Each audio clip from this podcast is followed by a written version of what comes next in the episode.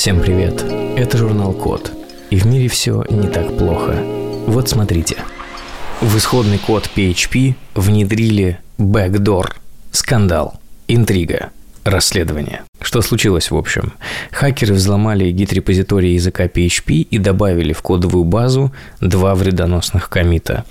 Изменение опасно тем, что это бэкдор алгоритм, который позволяет удаленно управлять сайтом, контентом, базой данных и прочей информацией. Могли пострадать все владельцы сайтов с запущенной зараженной версией PHP. Детали взлома не разглашаются. Известно, что злоумышленники вносили изменения от имени разработчиков PHP Никиты Попова и Расмуса Лердорфа. Изменения маскировались под исправление мелких ошибок, поэтому их обнаружили только спустя пару часов. Ну и главный вопрос, стоит ли переживать? Нет, и это хороший ответ. Вредоносные изменения отменены и касались ветки PHP 8.1 обновленной версии языка, который запланирован на конец года.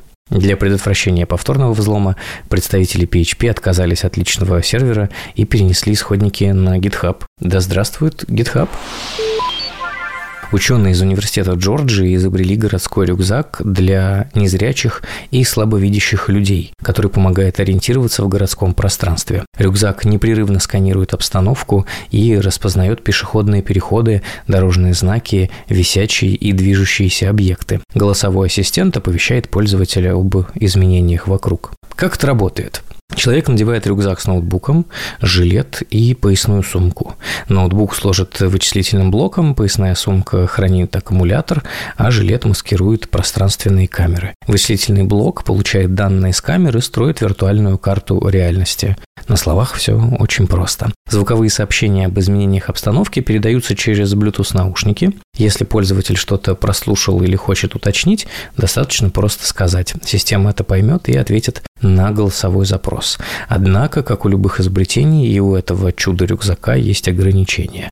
Пока аккумулятора хватает только на 8 часов, это значит, э, вы все еще будете привязаны к пространству и времени и не сможете неограниченно путешествовать с ним. В будущем ожидаем более компактной системы обвеса и увеличения срока автономности. Тогда будет совсем крутяк.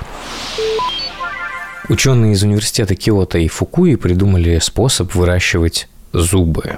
Они изобрели новый способ лечения зубной агенезии, э, врожденного отсутствия одного или нескольких зубов. Теперь такие зубы научились выращивать. А ученые обнаружили, что подавление определенного гена стимулирует рост зубов. В результате экспериментов было определено антитело к этому гену, которое помогло сформировать целый зуб и не навредило организму. Логично, что отвечаем на вопрос, зачем все это нужно, потому что 32 – это норма. У этого проекта есть ограничения. Исследование доказало эффективность пока только на хорьках и мышах. Это хорошо, конечно, но недостаточно, чтобы перейти к тестам на человеке. Понадобится минимум несколько лет, чтобы доработать технологию и сделать ее доступной. Но, возможно, скоро, однажды зубы снова начнут расти не только у хорьков, но и у нас. Технология позволит человеку выращивать новые зубы, забыть про импланты и зубное сверло стоматологов. Будем как акулы. Ученые из института Вейцмана совершили научный прорыв. Они вырастили эмбрион мыши вне матки. Состоялся первый удачный эксперимент с выращиванием раннего эмбриона до поздней стадии без матки. Исследование длилось 7 лет, но попытки вырастить эмбрион в лабораторных условиях продолжаются уже почти 100 лет.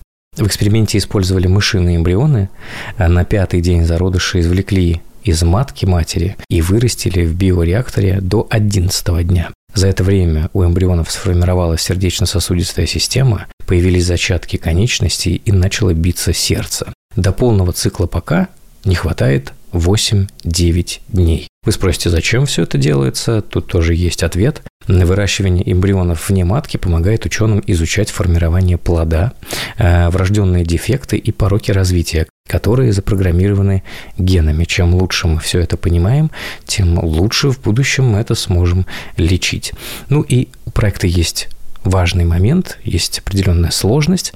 Сейчас ученые решают проблему питательной среды, потому что крупному эмбриону не хватает кровоснабжения. Но получилось вырастить до 11 дня, значит, двигаются в правильном направлении. Передаем большой привет ученым из Института Вейцмана. Группа ученых совместная из Института Крейга Вентера, Национального института стандартов и технологий и МТИ создали искусственный организм, который нормально растет и делится, а не то, что мы с вами.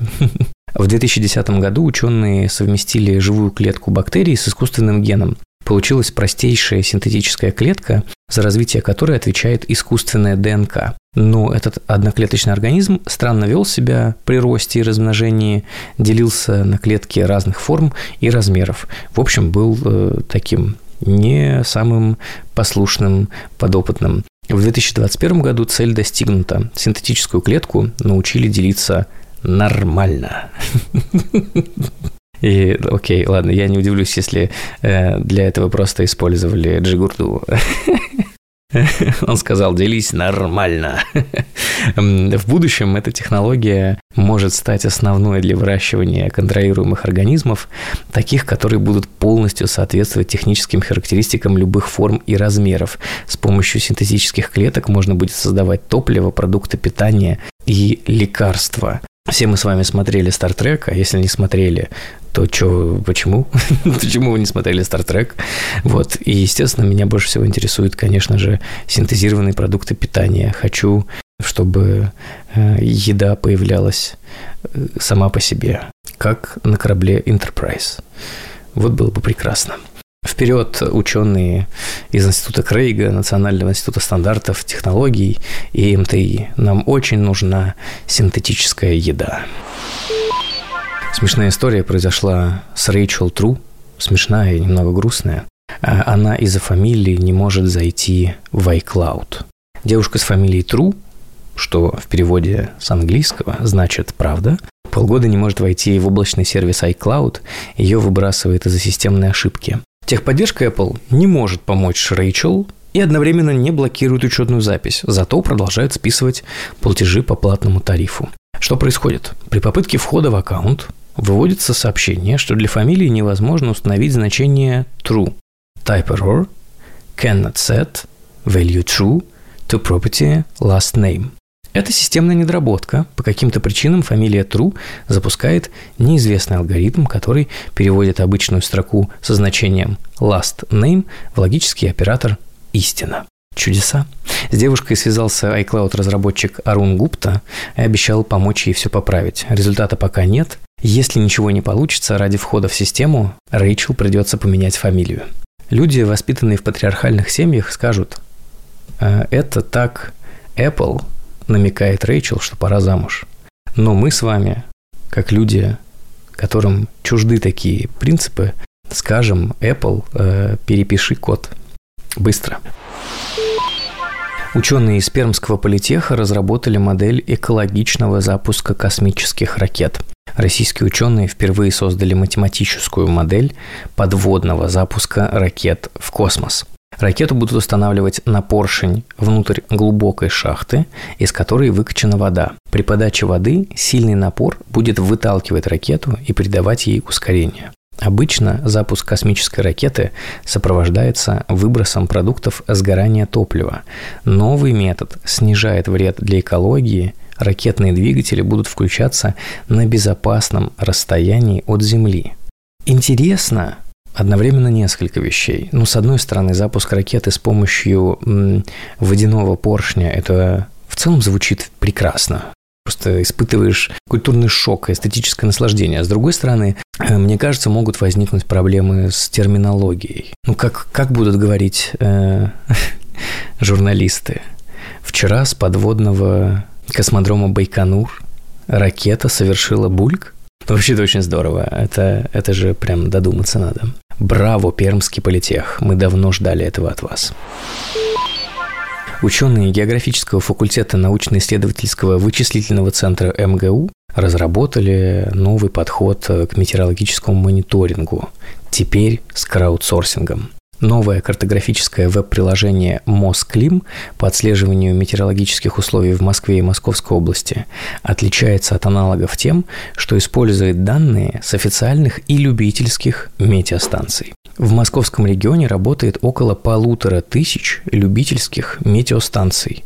Это в разы больше пунктов наблюдения Росгидромета. Каждая из таких станций передает информацию в облако, откуда ее могут получить сторонние программы. Ученые разработали алгоритмы для загрузки, проверки и контроля качества этих данных. Таким образом, официальные метеорологические сведения дополняются и даже уточняются. Использование народных метеорологических наблюдений – хорошая альтернатива дорогостоящему развитию официальной инфраструктуры мониторинга. В будущем создатели планируют подключить новые источники данных и масштабировать проект на другие регионы России. Вы могли этого не знать, но в целом в России довольно так себе с пунктами наблюдения Росгидромета. А вот может теперь... М? Хотите поддержать проект, ставьте на крышу дома своего любительскую метеорологическую станцию и поможем собрать данные. Отправляемся в Тюмень. Ученые из Тюменского индустриального университета изобрели уникальное устройство для очистки воздуха в помещении. Доказанная эффективность очистки до 99% звучит как рекламный слоган. От проветривания помещений может стать только хуже, если в городе загрязненный воздух. Если вы живете в городе, где загрязненный воздух, поднимите руку. Есть решение. Клапан принудительной приточной вентиляции с функцией очистки воздуха. Он фильтрует воздух от загрязнения и окисляет их до безопасных соединений. Клапан представляет собой пластиковую трубу диаметром 9 см, которую монтируют между окном и батареей. Поступающий воздух проходит три этапа очистки, а затем при помощи вентилятора подается внутрь. Такие клапаны можно использовать в новых домах и офисных зданиях, которые часто стоят вблизи промзон. У меня только один вопрос. Можно ли продырявить стену в уже существующем доме и вставить такой клапан? Э, мне он срочно нужен. Пожалуйста, ученые из Тюменского индустриального университета, э, ответьте подкасту журнала «Код». Мы ждем. Продолжаем парад восхищения российскими учеными. В этот раз ученые из Алтайского государственного университета разработали биопленку для восстановления кожи. Она быстро заживляет и не боится микробов. Что это такое? Это биогель для пересадки клеток кожи. С уцелевшего участка кожи берут небольшой образец тканей, выделяют из него отдельные клетки и выращивают такие же в лаборатории. Затем при помощи биогеля переносят полученные клетки на поврежденную поверхность. Получается пленка-заплатка, которая запечатывает рану. Заживление происходит быстро и безопасно за счет противомикробных компонентов биогеля. Вот, такая штука. Будем быстрее заживать. Ну и отпуск, э, судя по всему, можно уже планировать в Алтайском крае провести. Спасибо за внимание. Заходите на сайт thecode.media, подписывайтесь на журнал Код в социальных сетях, подписывайтесь на этот подкаст, ставьте звездочки и оставляйте отзывы. Так нас услышит больше людей. С вами был Родион Скрябин. Всем пока.